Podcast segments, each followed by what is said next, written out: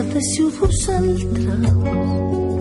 o només ens en posin a mercè d'alguna onada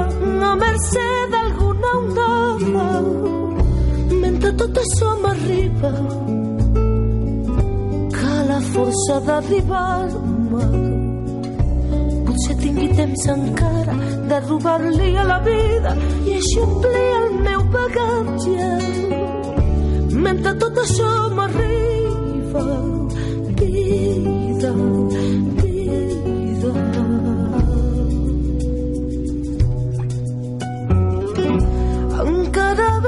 vegades de vegades veig encara. Els meus últims fan que busquen més enllà del glaç del vidre un color a la tramuntana m'han dit la veus assenyades que era inútil cansar-me però mi somni mai no em cansa i malgrat les meves cares sóc infant en la mirada a vegades veig encara vida, vida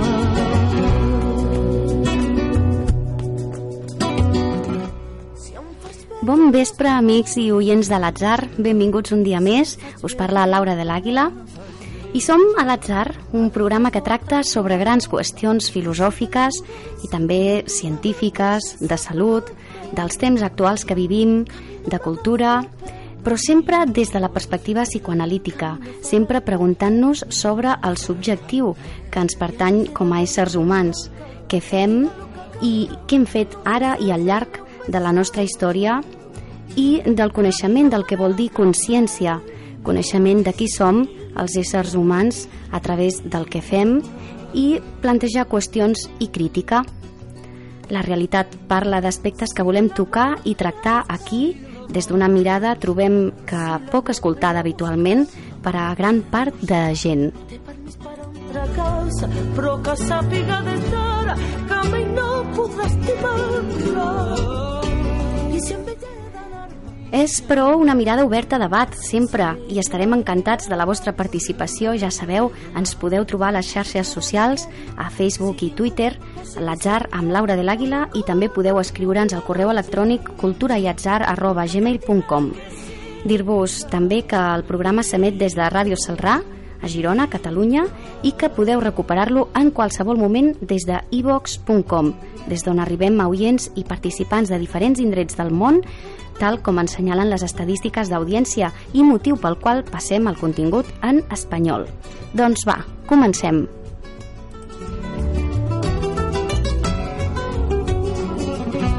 Puixem deixin les paraules o puixem deixeu vosaltres a mercè d'alguna onada a mercè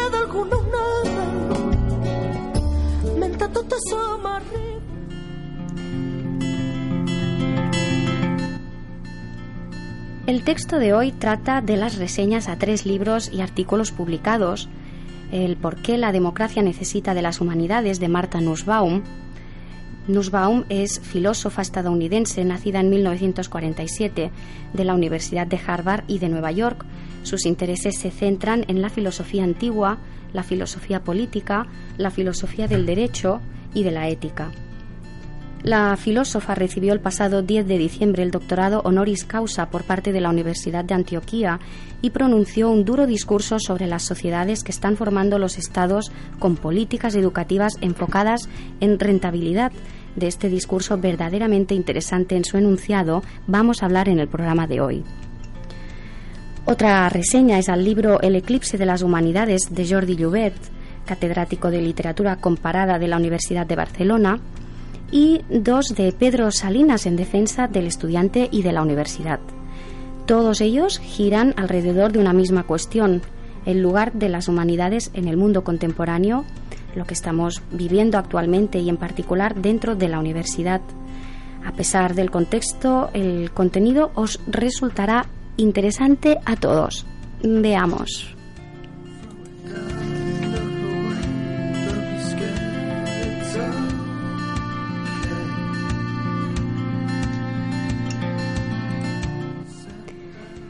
El texto que tratamos es de Alejandro Llano, publicado en la web de filosofía.mx, quien apoya la idea y a la vez hace las críticas consideradas a las ideas de los tres planteamientos y a las que añadimos también las notas y crítica, la voz, desde la perspectiva del psicoanálisis, propósito fundamental siempre de nuestros programas, como decíamos añadir, como no, la voz al discurso psicoanalítico, un discurso que añade Jacques Lacan a los otros tres, el discurso capitalista o del amo, que gobierna hasta nuestros días, el discurso universitario y el discurso histérico, que este es sobre la búsqueda de la verdad, de saber, pero en el que se instala la satisfacción en lugar de la verdad. Damos voz, pues, al discurso psicoanalítico para ofrecer comprensión de los fenómenos que se derivan de los otros tres discursos, fenómenos analizados desde la perspectiva clínica, siempre puesto que la falta de ser conscientes de la verdad nos lleva a ser sujetos radicalmente y originalmente perdidos, advertía Jacques Lacan.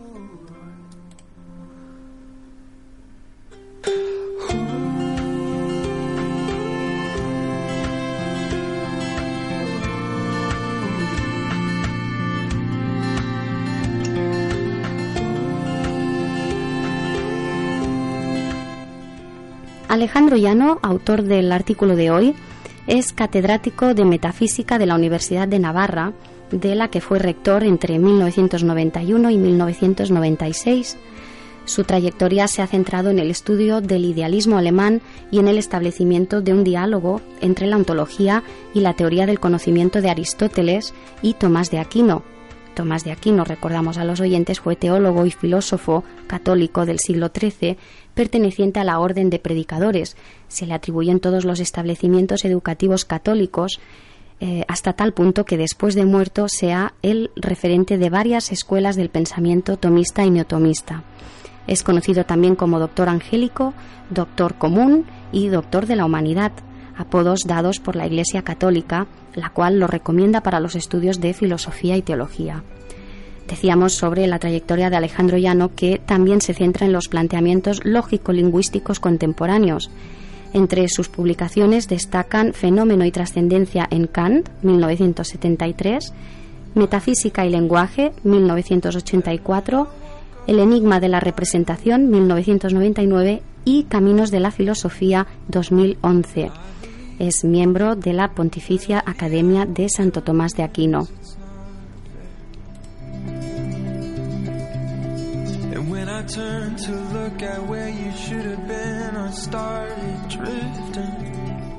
Así, Alejandro Llano explica lo siguiente en su artículo titulado con la pregunta ¿El ocaso de las humanidades? y que hemos utilizado para dar título al programa de hoy, El ocaso de las humanidades en la posmodernidad. Dice pues que eh, se ha encendido la alerta roja sobre la suerte de las disciplinas humanísticas en los diversos niveles de enseñanza. Como si respondieran a un toque de trompeta, casi todos los países occidentales han emprendido reformas de sus planes de estudio con una orientación sospechosamente coincidente. Encaminar toda la educación formal hacia el rendimiento económico a base de implantar instrumentos estereotipados de evaluación y control regidos por el pragmatismo, disminuyendo así drásticamente la presencia de la literatura, la historia y la filosofía en la escuela y la universidad. El resultado es desolador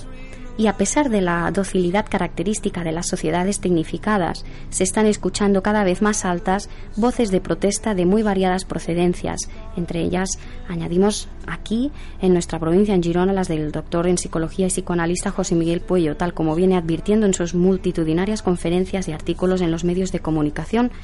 durante los últimos años, así como Jordi Fernández, psicoanalista también de la misma escuela,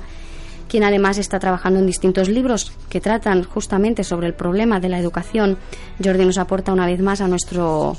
a nuestro programa sus anotaciones que revelan la crítica en el asunto de lo que señalamos en el programa de hoy y a las que más tarde haremos mención. Dice Alejandro Llano que ha llamado especialmente la atención el duro alegato de Marta Nussbaum porque, si bien se trata de una destacada especialista en el pensamiento griego, ha publicado varias obras muy difundidas en las que se ocupa de cuestiones sociales y culturales con una orientación claramente liberal en sentido estadounidense, sin abandonar en ningún momento su posición políticamente correcta. Defender hoy día la enseñanza de las letras suele ser, en cambio, una actitud que merece reproches de pesimismo o melancolía y suele castigarse con la marginación académica y la inopia social, nos dice Llano. Desde las primeras líneas de estos apuntes, Nussbaum lanza casi a la desesperada su llamamiento. Estamos en medio de una crisis de proporciones gigantescas, dice Nussbaum, y de enorme gravedad a nivel mundial.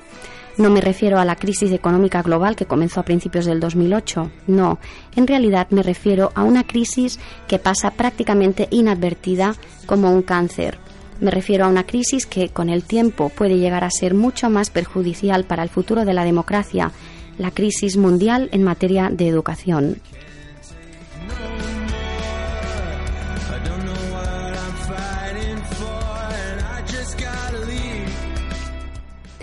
Para Alejandro Llano, dice él mismo, la democracia no es el valor más alto, pero sí que lo es para Nussbaum, que se refiere a esta configuración política como procedimiento para enfatizar lo mucho que está en juego.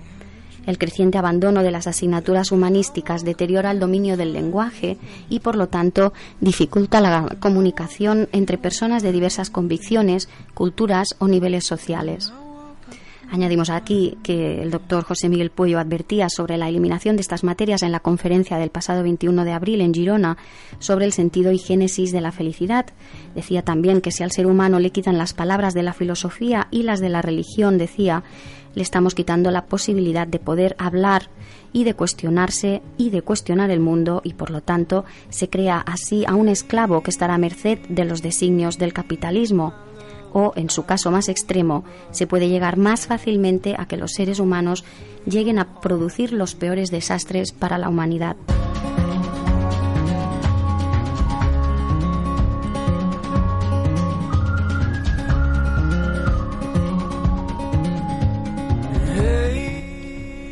Llano dice que la falta de lenguaje, haciendo referencia a la crítica de Nussbaum, afecta desde luego a la capacidad de la deliberación en cuestiones prudenciales que constituye la espina dorsal de la actividad política y desde el punto de vista moral comienza a hacer casi inviable atender a valores que trascienden lo material o lo puramente procedimental.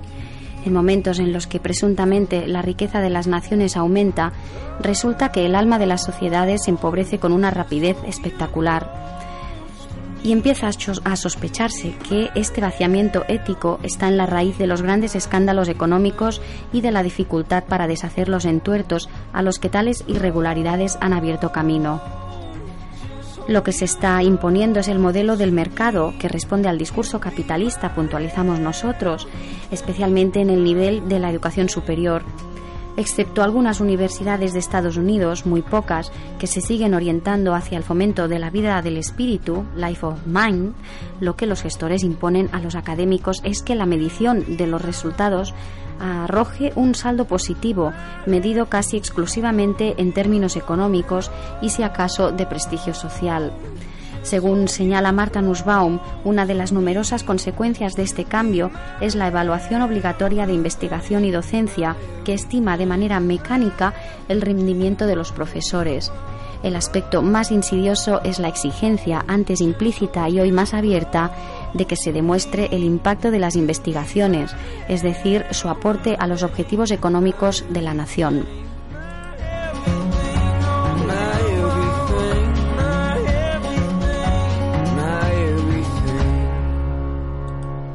Si la gran helenista, autora de este libro, comenzara ahora su carrera académica, se encontraría con la desagradable e injusta sorpresa de que su excelente libro, La fragilidad del bien, no añadiría méritos a su empeño de promoción universitaria, porque lo que hoy día se valora son las noticias con impacto, es decir, publicadas en revistas preseleccionadas por una empresa privada, entre las que, por ejemplo, no se incluyen algunas de las mejores del mundo, por ser quizá de procedencia alemana y no estar editadas preferentemente en inglés, la nueva lengua franca popularmente denominada Globish.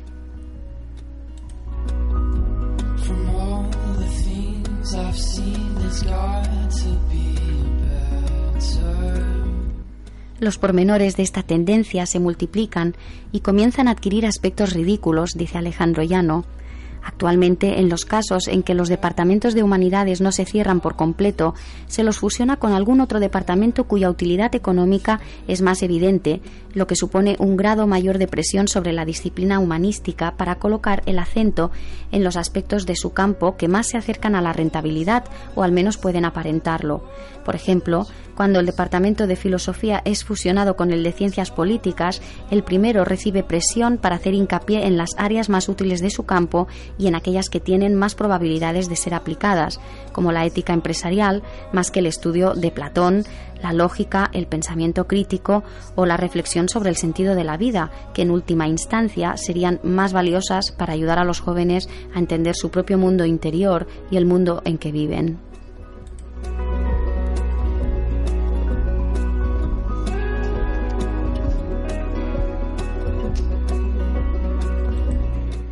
Tiene toda la razón la autora Nussbaum cuando insiste que lo que se está dilucidando es todo un modelo existencial que, con muchas inflexiones, ha marcado el rumbo de nuestras culturas desde hace 25 siglos y del que nos estamos desembarazando con la ligereza con la que uno se quita el abrigo al llegar la primavera.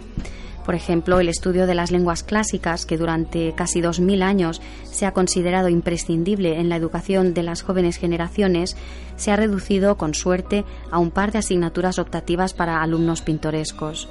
De los grandes autores literarios y de los pensadores decisivos, muchos universitarios recientes no conocen ni el nombre y ya no falta quien, absorbido por las nuevas tecnologías, entra en la vida profesional sin haber leído un solo libro.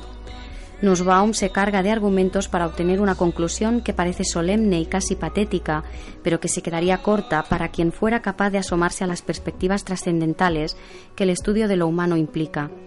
Si el verdadero choque de las civilizaciones reside, como pienso, en el alma de cada individuo, donde la codicia y el narcisismo combaten contra el respeto y el amor,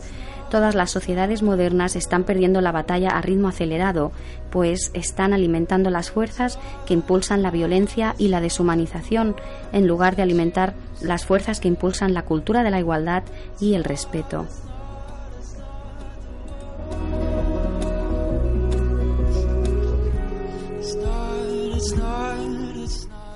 Si no insistimos en la, importancia fundamental de las artes y las humanidades, éstas desaparecerán porque no sirven para ganar dinero.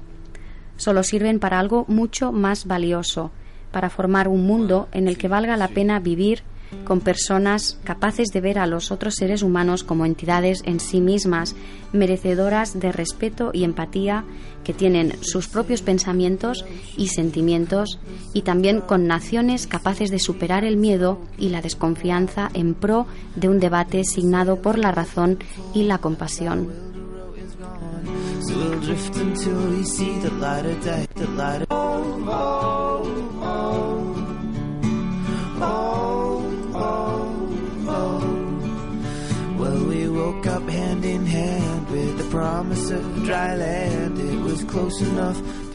Hasta aquí la reseña de Alejandro Llano al libro de la filósofa estadounidense de la Universidad de Harvard, Marta Nussbaum.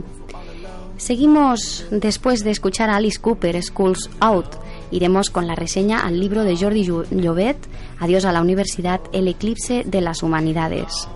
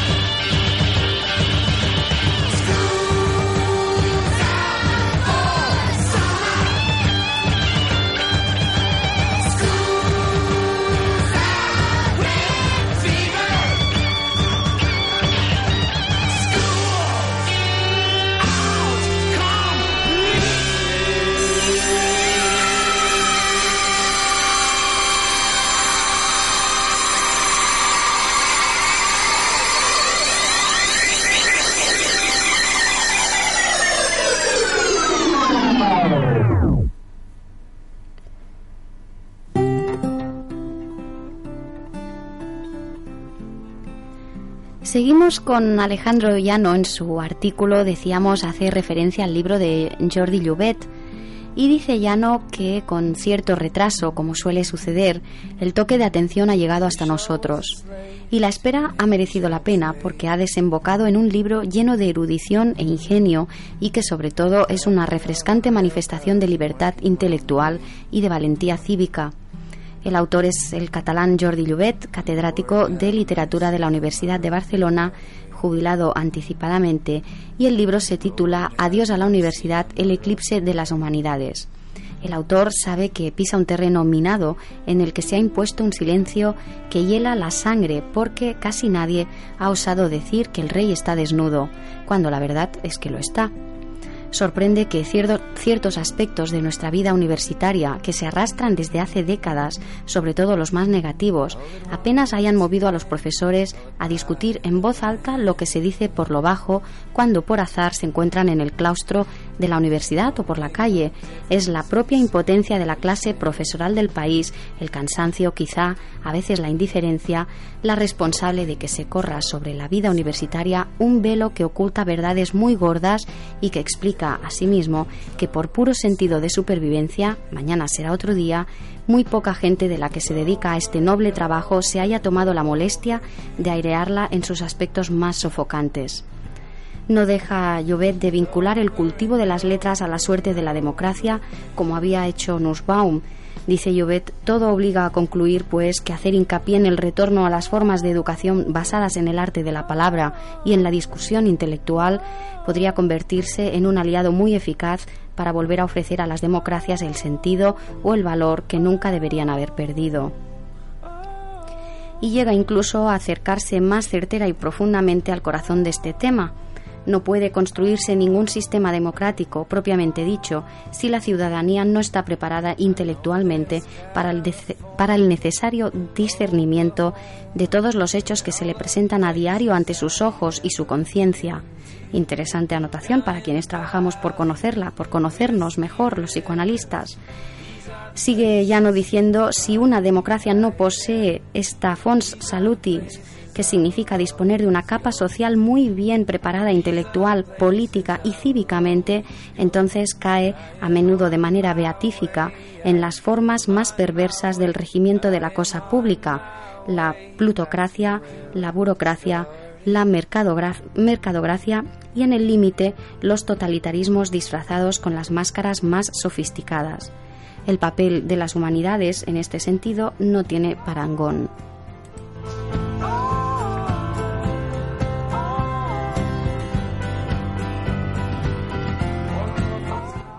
También hay que resaltar que el autor introduce en su discurso un factor que quizá la helenista americana había considerado demasiado delicado mencionar, el abuso de las nuevas tecnologías en el contexto del empobrecimiento del pensamiento y la debilitación de la palabra. Al autor le parece observar, como lo haría un sociólogo, que las nuevas generaciones buscan más la fama que precian la grandeza, desean el éxito por encima del mérito quienes antes la aclamación que el quieren antes, perdón, la aclamación que el reconocimiento. Construyen pequeñas sociedades autosuficientes a través del teléfono móvil, el chat y el Facebook, todas ellas sustituciones de la vida social y política en un sentido global. Todo ello obedece a una ley de la historia presente, según la cual el pasado queda completamente desacreditado y toda hipótesis de futuro resulta una probabilidad en la que es preferible no pensar. Por ello, el autor considera importante retroceder hasta formas pretecnológicas de la enseñanza, de la información y de la discusión intelectual en las que haya quedado incólume, esto es sano, la dignidad de la palabra y la posibilidad de generar razonamiento, conocimiento, conversación y sabiduría comunal. Nosotros señalamos aquí que volver a lo anterior no puede ser la solución a nada. Sí es fundamental que no eliminemos el lenguaje de la filosofía y de las materias en humanidades. Sin embargo, esto por sí solo no es solución a nada. Aquí estamos y la evolución tecnocientífica además tiene su propio curso. En breve haremos referencia a esto.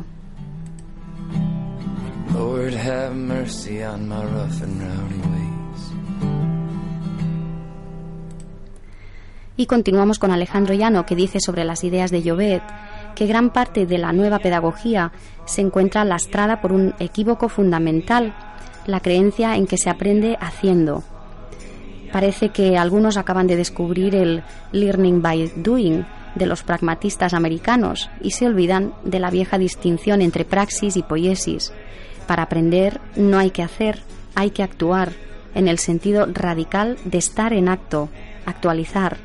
Se trata de una operación vital, la más alta, que no puede ser sustituida por ningún ingenio técnico, y es preciso además caer en la cuenta de que el tempo del aprendizaje intelectual no es el de los ordenadores o dispositivos semejantes que fueron inventados para organizar, informarse, almacenar datos y más recientemente para distraerse. La consecuencia ha sido que toda persona joven que se encuentra delante de un ordenador donde quiera que sea, incluyendo un aula, se relaciona con él más según una pauta inmediata y lúdica que con arreglo a las premisas mucho más rudas de la adquisición mental y mediatizada de conocimientos.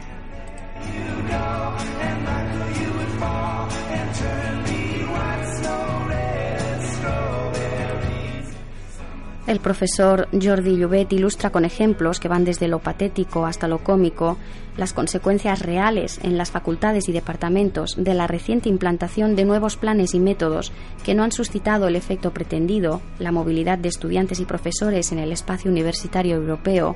pero han conseguido burocratizar la actividad académica hasta unos niveles increíbles. No hay sosiego ni motivación para que las inteligencias juveniles maduren en un trato sereno con lo mejor de las ciencias y las humanidades en cada una de las carreras.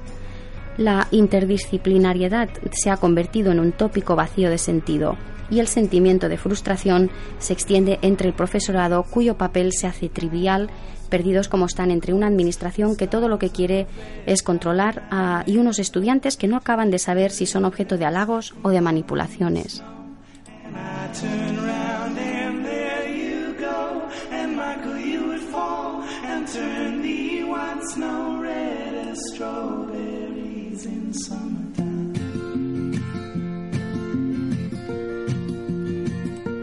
Hasta aquí las referencias a este libro y continuamos enseguida con las notas de Alejandro Llano sobre las ideas de Pedro Salinas en referencia al tema de hoy. Lo haremos después de escuchar a Pink Floyd, Another Brick in the Wall, la segunda parte de las tres que se incluyeron en el álbum The Wall y que en esta parte habla sobre las estrictas normas que había en las escuelas durante la década de los 50. La canción ocupa el puesto número 14 en las canciones más exitosas de todos los tiempos según Media Traffic. Escuchémosla pues.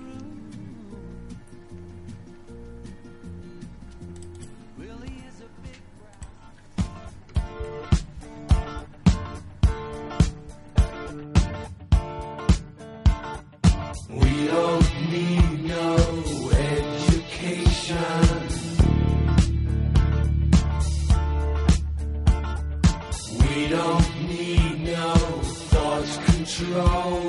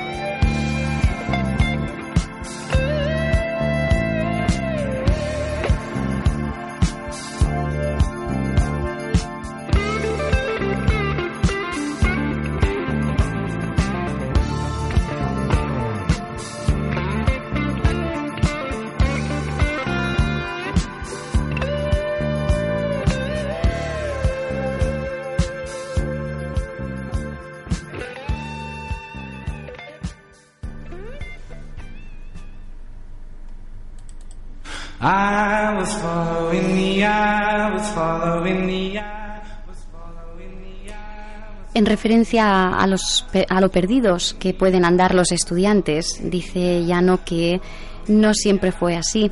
Hacía poco tiempo se acababa de publicar dos conferencias que el poeta español Pedro Salinas pronunció en su exilio americano en el año 1940 y en las que se proponía defender al estudiante y a la universidad, que todavía no habían sufrido unos atropellos que asomaban ya en el horizonte y que hoy se han impuesto en casi todo el mundo. El autor de La voz a ti de vida manifestaba entonces su inquietud por algo tan delicado como el proceso formativo del ser humano, fin esencial de la humanidad. Advertía que el proceso formativo no consiste en una acumulación de datos o de leyes de la materia, sino en un delicado adiestramiento del alma para ir percibiendo, sintiendo directamente, toda la complejidad de los problemas del hombre y del mundo, y hacerles cara con conciencia y sentido de responsabilidad o moral este proceso de conquista de la conciencia de la vida, de formación de la personalidad para vivirla dignamente, objetivo fundamental del psicoanálisis, añadimos, bien merece que se le dé el tiempo debido para que tenga mayores probabilidades de cumplimiento. Ahí no cabe aceleración. A esta concepción humanista de los estudios superiores corresponde un tipo de universitarios que hoy día serían considerados como rara avis, pero que a Salinas le parecían reales, sobre todo porque había convivido con ellos en la recién creada Universidad Internacional de Santander y en centros docentes de España y de Estados Unidos. Un estudiante, decía en Puerto Rico, Salinas, es un hombre que tiene fe en que por medio del estudio y de la ampliación de sus conocimientos va a mejorar y enriquecer su naturaleza humana, no en cantidad, sino en calidad, va a hacerse más persona, mejor persona y a cumplir mejor su destino, va a entender mejor los problemas del hombre y del mundo. Este es el que toma el estudio como vía de acceso a beneficios de imprevisible grandeza y no a la posesión de una habilidad que le permite ganar dinero. Lo que hay que fomentar en el estudiante de ese valor vital de la cultura, esa fe en su capacidad para elevar la naturaleza del hombre.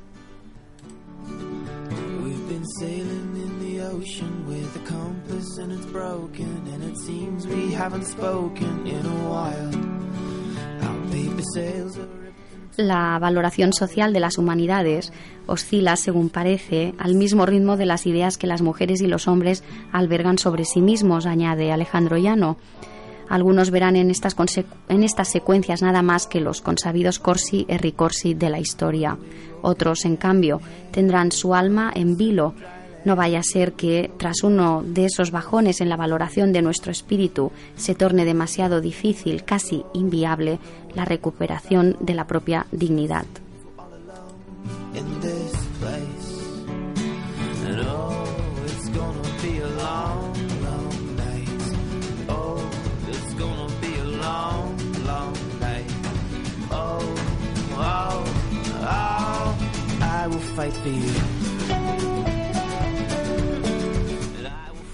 Hasta aquí el artículo de Alejandro Llano, decíamos, catedrático de Metafísica de la Universidad de Navarra y quien ha dedicado su trayectoria al estudio del idealismo alemán y al establecimiento de un diálogo entre la ontología y la teoría del conocimiento de Aristóteles y Tomás de Aquino, autor además de importantes publicaciones relacionadas con la metafísica y el lenguaje.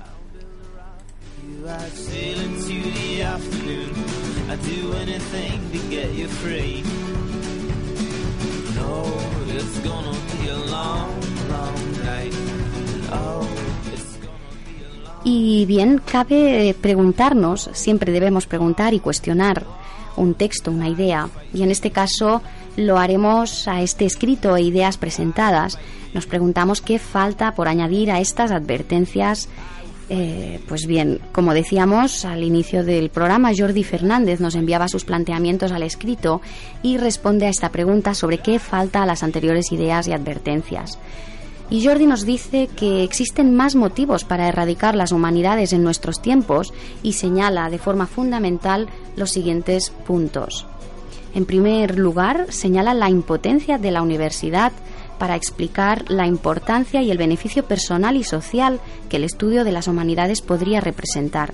Esto es así y se debe a un equivocado planteamiento de estos estudios. No se trata de volver a lo anterior. El paradigma a partir del cual se articulan es anticuado y obsoleto. Es claro, pues, que vemos el resultado, puesto que es un discurso inoperante en relación al discurso capitalista, al cual solo podemos responder como lo hacemos, al amo neoliberal posmoderno e hipermoderno.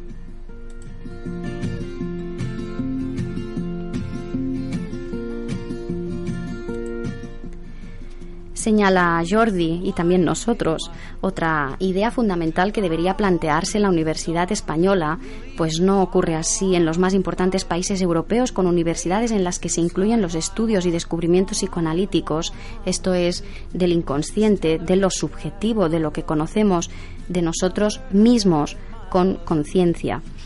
Así entonces cabe cuestionarse, a falta de saber quiénes somos, cada uno de nosotros, lo que construimos en nuestra historia hasta nuestros días. Decía Jordi que otra idea que debe plantearse la universidad es sobre los elementos fundamentales que nos constituyen, esto es, el lenguaje, la conformación de todas las personas. Somos personas con todo lo que ello supone porque podemos comunicarnos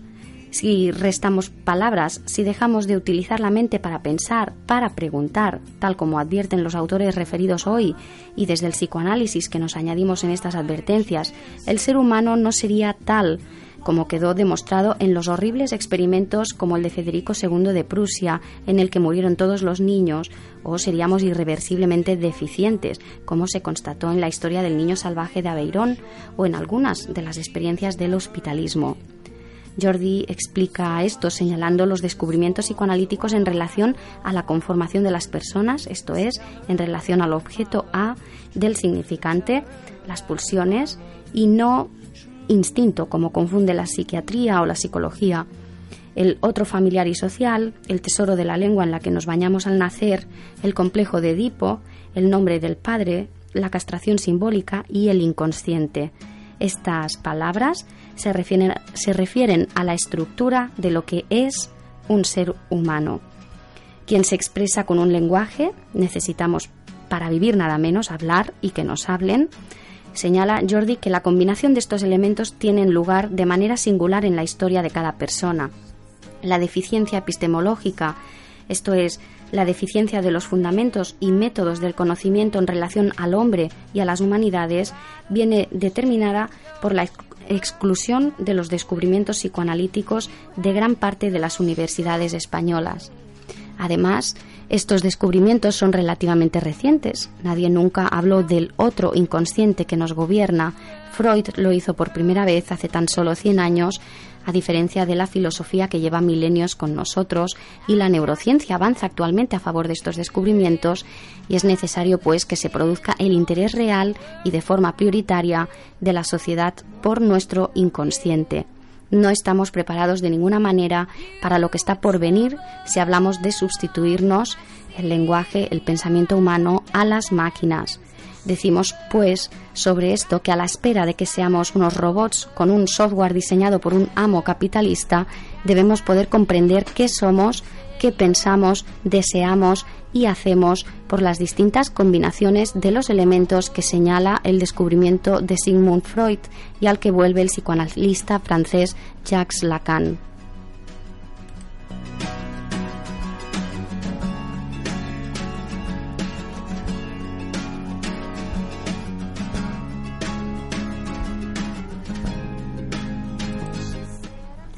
Señala Jordi que estos descubrimientos psicoanalíticos y que se excluyen de las universidades de nuestro país y de muchos otros, y por tanto también de los mismos profesores universitarios que intentan defender las humanidades frente al discurso capitalista, que estos descubrimientos permiten entender el origen, sentido y función de todas las producciones de los seres humanos. No es en vano que no ha interesado incluir estos conocimientos en las aulas. Dice Jordi que de manera muy sencilla, aunque un tanto imprecisa, podríamos decir que todas las producciones de los seres humanos, desde el antiguo Egipto hasta la hipermodernidad en la que empezamos a vivir, producciones entre las que se encuentran las humanidades, el arte, la ciencia, la religión, la política, todo son respuestas a las distintas combinaciones de los elementos enunciados. Los descubrimientos psicoanalíticos permiten comprender qué somos, qué hacemos y qué pasa en el mundo, puesto que todos son producciones y hacemos y creamos las cosas desde los ejemplos que nos preceden. Y haremos y crearemos sin saber a dónde vamos, es peligroso tal como advierten los principales científicos y tantas otras voces alarman ya del peligro al que nos dirigimos con las tecnologías. No estamos preparados puesto que no nos conocemos profundamente. Decía Lacan, radicalmente y originalmente perdidos, refiriéndose a todos nosotros, al ser humano. Analizar tu mente es analizar la mente de todos y comprender a qué nos referimos cuando señalamos que cada persona es única. Por último, señala Jordi Fernández algo más que faltaría en el texto de Alejandro Llano e ideas de los tres autores que comentamos hoy en el programa. Y es que la respuesta o solución sobre volver a lo antiguo, o incluso si habláramos de cambiar al amo capitalista por otro comunista o de cualquier ideología, sin incluir el discurso psicoanalítico en las universidades y sus descubrimientos sobre el sujeto, sería más de lo mismo ya conocido. Si las cosas no se hacen bien, aunque se pusiera más dinero u otros recursos en humanidades, el resultado no sería mejor que lo que ya conocemos. Peor tal vez si tenemos en cuenta nuestro futuro dentro de la tecnología y el descubrimiento de nosotros mismos.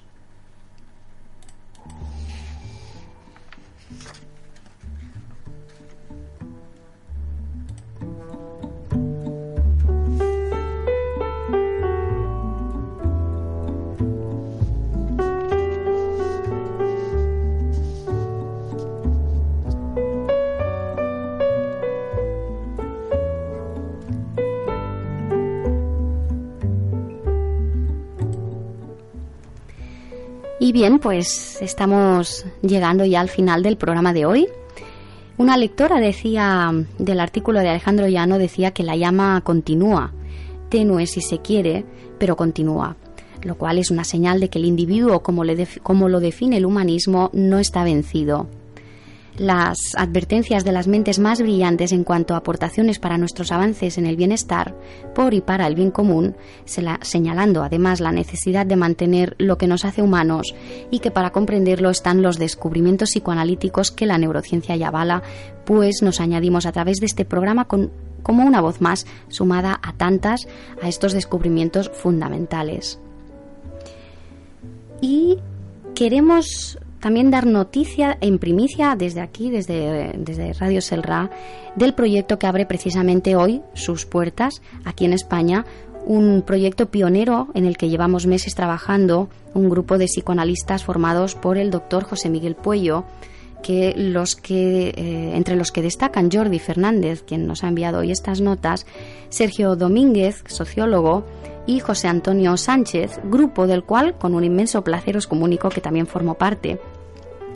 Pues se trata de, una ah, de la Universidad Libre y Popular para la transmisión de la cultura y el psicoanálisis. En esta primera etapa se ofrece todo tipo de material para consultar y cursos de formación en psicoanálisis, cultura, humanidades, política y mucho más y Bien, esperamos que en una segunda etapa ofrecerá también formación online como tantas universidades internacionales ya están haciendo.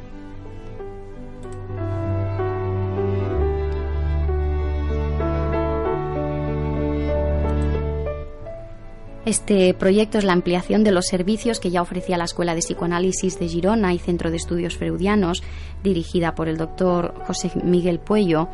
y que ahora se va a desarrollar mucho más en virtud del trabajo de este grupo de jóvenes psicoanalistas formados por el mismo doctor.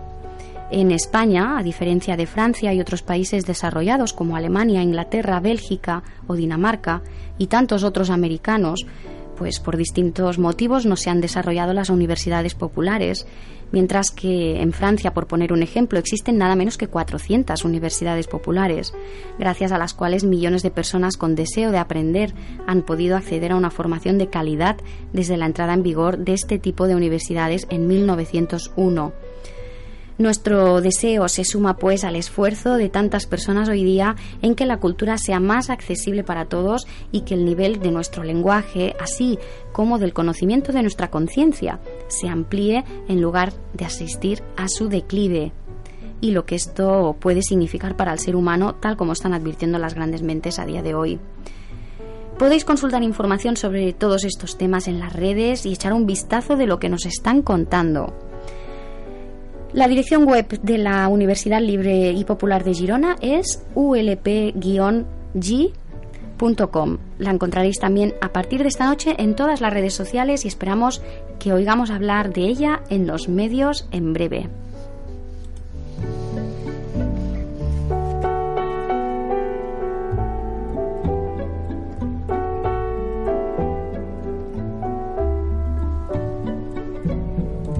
Avui hem fet la primícia aquí, eh? però a Ràdio Salrà, la ràdio en positiu. I recordeu, a ivox.com podeu recuperar el programa i a través de les xarxes compartir-lo i afegir els vostres comentaris, opinions per a cada tema a tractar. Estem començant el nostre camí. Aquest és el programa 14 i esperem oferir-vos molts més i ens agradarà com no comptar amb la vostra ajuda en la seva difusió.